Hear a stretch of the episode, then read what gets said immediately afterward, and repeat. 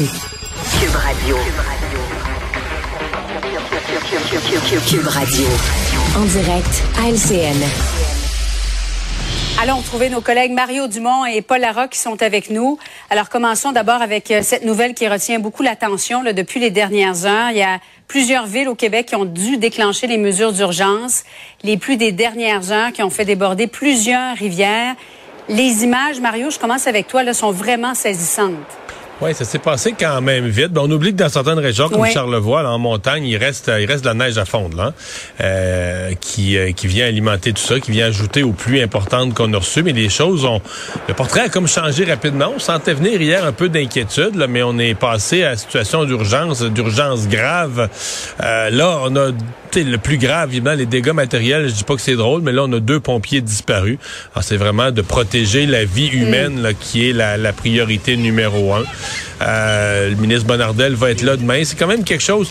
On, a appris hein, de, la gestion de ça. On est quand même maintenant très proactif pour euh, mettre en place les bonnes mesures, mettre en place les outils, supporter les communautés locales euh, qui, qui vite là, viennent, viennent dans le besoin à la fois financier et technique. Oui, Paul, deux personnes, Mario euh, vient d'en parler, qui manquent toujours à l'appel dans la région de Charlevoix. Euh, François Bonnardel va se rendre sur place mhm. avec la députée euh, Karianne Bourassa aussi dans le secteur de Baie-Saint-Paul.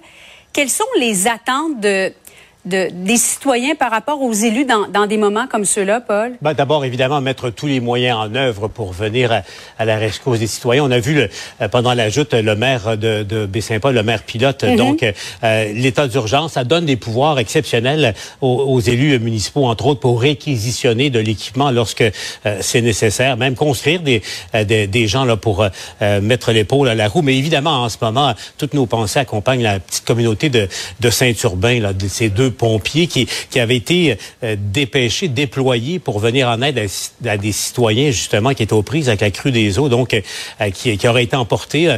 Euh, on reste prudent, mais il manque toujours à, l'appel. Et Julie, Mario le, soulignait, il faut comprendre parce qu'il bon, il y a des problèmes dans la Naudière en ce moment, aux régions montagneuses des Laurentides, mais dans le cas de, de, de Charlevoix, il faut connaître la géographie locale. Entre Baie-Saint-Paul et Saint-Urbain, c'est à peu près une trentaine de kilomètres. Et tout juste au nord de Saint-Urbain, il y a entre autres, le parc des Grands Jardins. Et c'est pas très loin, là. en moins d'une cinquantaine de kilomètres, on part du niveau du fleuve, Julie, mhm. à des montagnes qui ont euh, plus de, de, en fait, pas, pas, très loin de 1000 mètres, là, plus de, de, de, de 3000 pieds. Donc, euh, la, crue des eaux, Mario le disait, la, neige n'est pas fondue. Moi, je connais le secteur, je, je, suis allé à plusieurs reprises à la pêche, entre autres, et j'ai souvenir, début juin, hein, Julie, il y avait encore beaucoup de neige euh, dans, dans, la forêt. Il fallait casser la glace avant de pouvoir embarquer dans, dans la chaloupe. Donc, on peut penser que malheureusement, même si la pluie va peut-être diminuer un peu, malheureusement, il y a encore un apport d'eau important qui, s'en vient de, ces montagnes-là. Et euh, c'est comme ça aussi, beaucoup de neige dans, la région de la Nodière.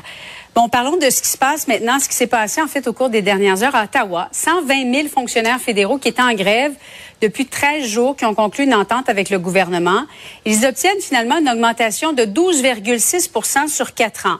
Le syndicat demandait 13,5% Ottawa maintenait son offre à 9% depuis le début du débrayage. Mario, est-ce qu'il y a un véritable gagnant dans cette entente? Non, c'est un compromis, mais le syndicat a obtenu quand même des, avancées. Il demandait, parce que le gouvernement offrait 9% mais bon, initialement sur 4 ans. Après ça, il avait fait une contre-offre. On vous donnerait le 9% sur 3 ans, ça dire 3% par année. On est à 12,6, mais sur une année de plus. Bon, sur le montant forfaitaire, il y a un petit, petit bonbon aussi, parce que d'habitude, un montant forfaitaire, c'est un chèque. Tu le fais juste une fois. Et puis, euh, tu le, tu sais, dire, les, les, employés partent avec, mais ça vient pas euh, améliorer les régimes de retraite. Ça. Là, on fait une exception. On va répartir, en plus de le donner, le 2500, mais on va le répartir dans le calcul des meilleures années pour le calcul de la retraite. Mhm. Donc, on vient mhm. bonifier la retraite des employés. Donc, ça, c'est un petit bonbon que je qualifierais un peu d'inhabituel. Mais bon, il faut régler, il faut régler. Euh, pour ce qui est du télétravail, le gouvernement ne voulait pas inscrire le télétravail comme un droit dans les conventions collectives. Alors là-dessus, le gouvernement a pas cédé. Il a cédé que oui, le télétravail, on reconnaît qu'il va falloir traiter ça, mais dans une lettre d'entente qui est à part, qui est en dehors de la convention euh, collective.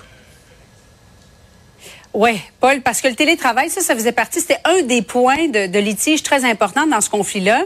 Mais il y a très peu de détails, finalement. C'est c'est au cadre de décider si, par exemple, Mario peut en faire et Paul ne peut pas en faire, par exemple. Ben voilà. Et puis, c'est hors convention. Et le gouvernement euh, Trudeau s'était fait dire par toutes sortes de, canaux, me raconte-t-on, que ne cédez surtout pas là-dessus parce que euh, les entreprises privées craignaient euh, un précédent si Ottawa avait dit oui à cette demande-là. Essayez-vous de dire non ensuite à, des employés, même si c'est une notion qui est tout à fait moderne et contemporaine de, de la gestion du capital humain? Des entreprises. Euh, donc, pas question euh, de céder là-dessus. Donc, ça, ça mhm. reste euh, hors convention. L'autre élément qui serait intéressant à surveiller, parce que bon, quand, on regarde 12,6 c'est un peu plus de 3% par année, plus le, forfaitaire, bien sûr. J'ai hâte de voir, Julie et Mario, l'incidence de ça sur les négociations à Québec parce que le gouvernement Legault offre beaucoup moins que ce que M. Trudeau a consenti à, ses fonctionnaires. Donc, disons que ça vient donner de l'eau au moulin des syndicats qui d'ailleurs vont rencontrer François Legault demain. Débrayage qui se poursuit toutefois, Mario, pour 35 euh, 000 employés, euh, des fonctionnaires de l'État, mais qui travaillent pour l'Agence du revenu du Canada. Est-ce qu'ils veulent profiter du moment, là, le, comme on l'appelle, le timing en raison de la saison des impôts, selon toi? Je ne sais pas. Probablement qu'il y a un peu de ça. Mais j'espère qu'ils ne s'illusionnent pas. Je veux dire, le cas, là, c'est le Conseil du Trésor.